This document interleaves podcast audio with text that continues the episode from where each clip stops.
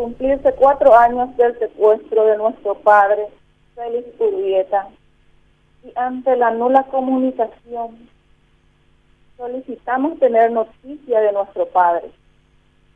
No entendemos el motivo de su silencio y tampoco preguntaremos del por qué. Ni cuestionaremos el motivo por el cual se lo llevaron. Solo esperamos todos los días esa comunicación para tener noticia de nuestro padre, don Félix. Dos, como familia le pedimos, mitiguen el dolor que han causado a llevarse a nuestro padre y con él la paz que teníamos. Le pedimos noticias, necesitamos saber la verdad. Alejandro, Lourdes, por humanidad le solicitamos esa comunicación.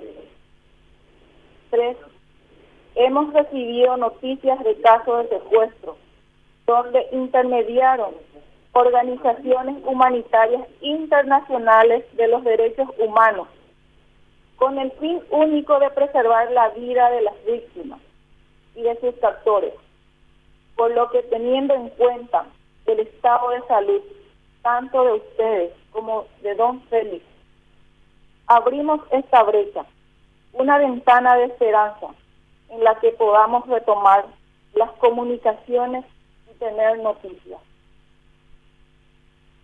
Cuatro, como último mensaje, solicitamos que estos ofrecimientos realizados en busca de una salida a la situación fueran respondidos en el plazo de días comprendido hasta el 25 de octubre del 2020. Y para el efecto, esperamos las hermanas las noticias que por los medios disponibles que posean. Muchas gracias.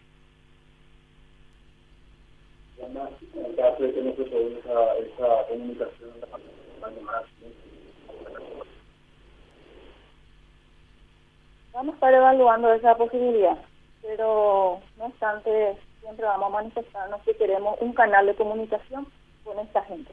Este ofrecimiento al cual se refiere usted es eh, aquel, aquella última conversación hace años. Eh, solicitamos un canal de comunicación a través de los de las organizaciones. Es que los secuestradores acceden a una salida humanitaria eh, teniendo en cuenta la comunicación eh, que poseen esta gente con los, los secuestradores, que sean un nexo que se establece para intermediar esta comunicación. Queremos que se garantice la vida, sobre todas las cosas de mi padre, la, la integridad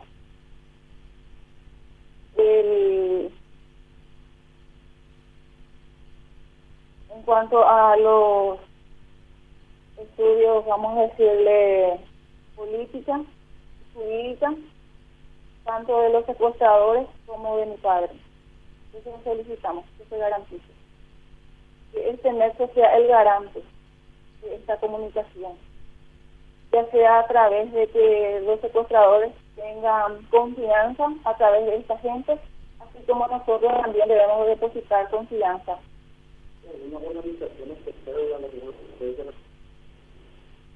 Están las organizaciones de la ONG, está también una, cualquier actor político o también puede ser eclesiástico que nos puedan ayudar para darle fin a este sufrimiento, a este esfuerzo de mi padre.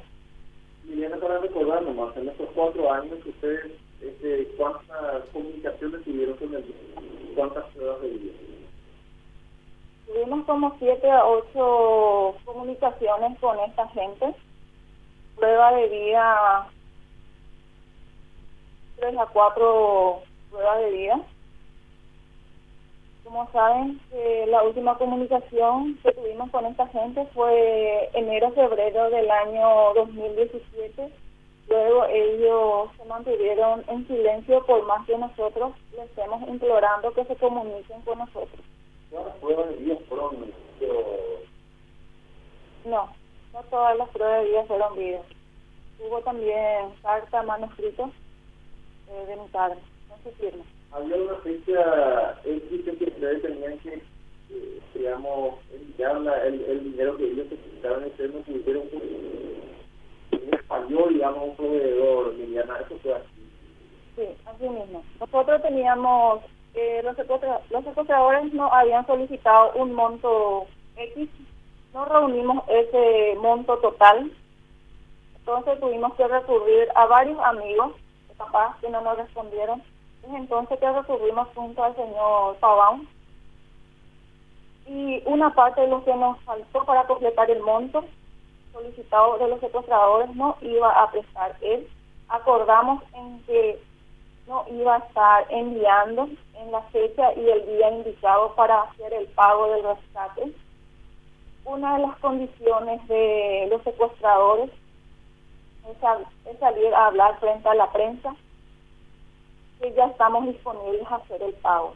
Es así que yo salí a esa fecha a hablar a la prensa, y ya estábamos disponibles, pero lastimosamente nos falló y es por eso que no pudimos completar el pago del rescate de mi papá.